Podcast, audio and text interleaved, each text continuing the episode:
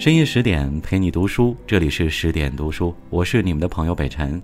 今天和大家分享的是成语。如果你也喜欢今天的文章，欢迎拉到文末给我们点击一个再看。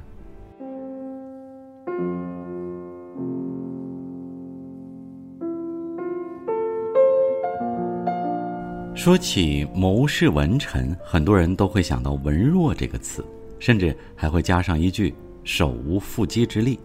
但同样作为谋臣的程昱却与众不同，他身长八尺三寸，美须髯，据说武力不凡，军中称之为智将，俨然就是谋臣中的关羽。作为曹魏五谋臣之一，程昱算是曹操的死忠粉。他曾在曹操寂寂无名之时生死相随，也曾在其大厦将倾之际力挽狂澜。论能力比资历，他都是同僚中的佼佼者。只可惜，最终没能如愿以偿地登上三公之位。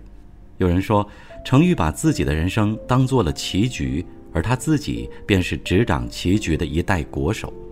适时入局，善处危局，永不出局，便是他奉行一生的一棋之道。程昱在成名之前，一直都待在老家东阿，这一待就是四十三年。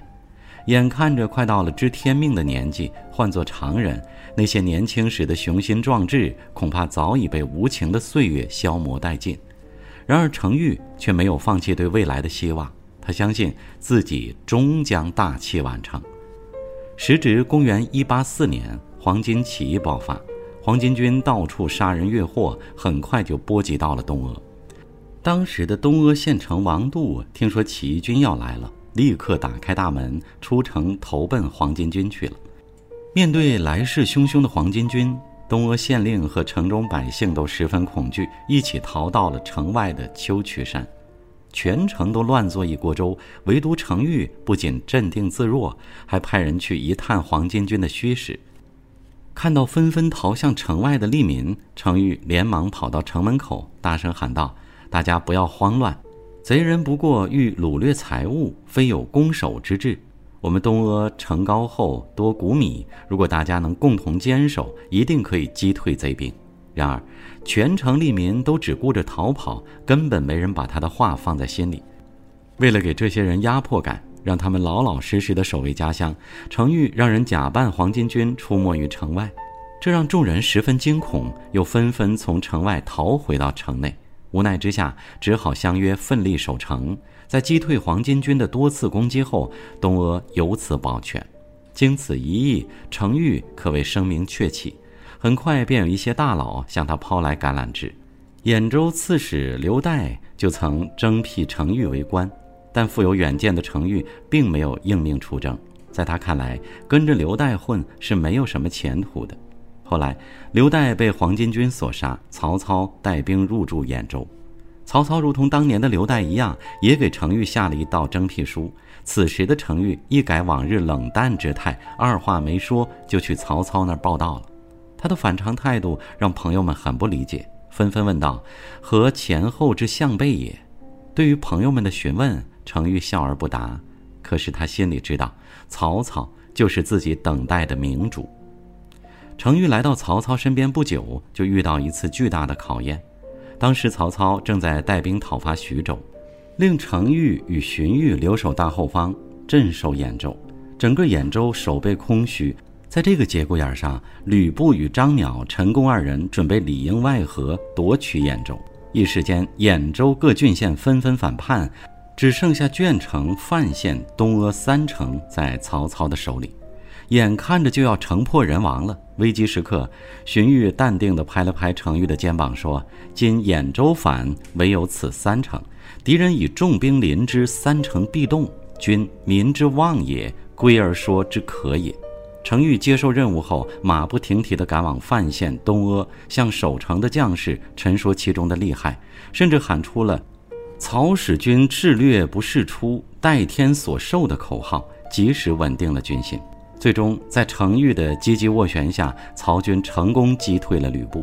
等到曹操赶回来的时候，赶忙拉着程昱的手说道：“微子之力，吾无所归矣。”面对骁勇的吕布，程昱毫无惧色，而他的胆识可远不止如此。官渡之战时，曹操把所有主力几乎都派往了官渡前线，这也导致了其他城池变得异常空虚。当时程昱驻守的鄄城是距离援军较近的城池，一不小心就会被对方所灭，而城内守军却只有区区七百人。曹操知道其中凶险后，便准备再派兵两千给程昱，没想到却被程昱一口回绝了。他说道：“袁绍拥十万众，自以所向无前。今见我兵少，必轻易不来攻。若增我兵，则会引来敌人来攻，攻之必克，徒损兵马。所以我不需要增兵，这七百人就足够了。”果不其然，袁绍听闻程昱兵少，翻不起什么大浪，便没有来攻。曹操听闻后，不由得感叹道：“程昱之胆过于奔玉。”奔玉都是古时著名的勇士，而作为文臣的程昱竟能得此评价，可见其的确胆识过人。曹操帐下的诸位谋臣，大都跟在他身边出谋划策，唯有程昱常年独自领兵在外。比起谋臣之名，他反而更像是独当一面的将领。当时时人都称之为智将，既是运筹帷幄的谋士，也是临阵杀敌的勇将，可谓文武双全。然而，就是这样一个人物，却在官渡之战后逐渐淡出了人们的视野。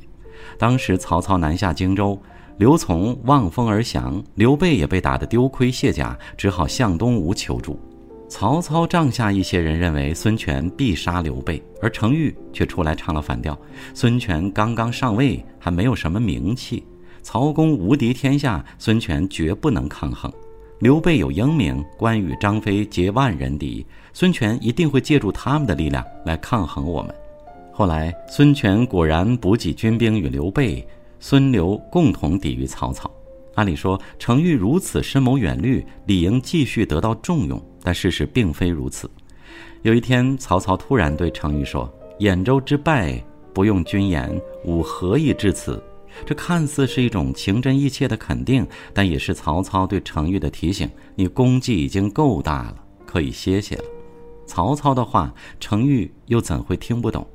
一个谋士也许并不可怕，但一个握有兵权的谋士，却不得不让曹操有所防范。如今中原大定，自己也是时候急流勇退了。于是，在后来的一次宴会上，程昱表达了自己退休的愿望。他说道：“知足不辱。”吾可以退矣。话虽如此，但程昱毕竟还是不甘心，他还想继续在官场、在军中发光发热呢。所以，即便是退休了，程昱在家也没闲着，时不时研究研究兵书，摆弄摆弄刀枪。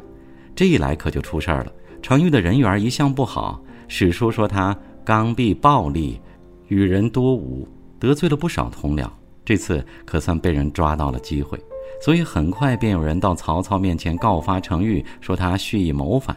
对于这种捕风捉影的话，曹操自然是不信的。但他同样知道程昱这种性格是不适合混官场的。两年之后，曹操晋位魏王，论功行赏时，程昱被封魏尉，虽未为三公，但已是六卿。可这程昱不争气呀，年龄都到了古稀之年，可刚愎暴戾的性格却丝毫未改。因与中尉邢真争高下，结果遭到罢免，一夜回到解放前，又成了退休人员。这样孤苦的日子一过就是七年，直到曹丕继位后，才得以东山再起。不仅官复原职，还增加了三百户封邑。此时的程昱老当益壮，他的目标是做三公。可惜天不遂人愿，正当曹丕进一步想要封他为三公时，他却在此时去世了。不过，在魏明帝一朝，程昱得以配享曹操庙庭，这也算是对他没有位列三公最好的补偿了吧。程昱从来都不是一个超然物外的局外人，而是无时无刻不在思索着入局的执棋者。虽然他的人生并不完美，性格也有缺陷，但有遗憾的人生才值得世人回味，难解的残局才值得世人琢磨。时来天地皆同力，运去英雄不自由。程昱的一生正应了曹操那句诗：“老骥伏枥，志在千里；烈士暮年，壮心不已。”好了，更多美文，请继续关注十点读书，也欢迎把我们推荐给你的朋友和家人，一起在阅读里成为更好的自己。我是北辰，我们下次见。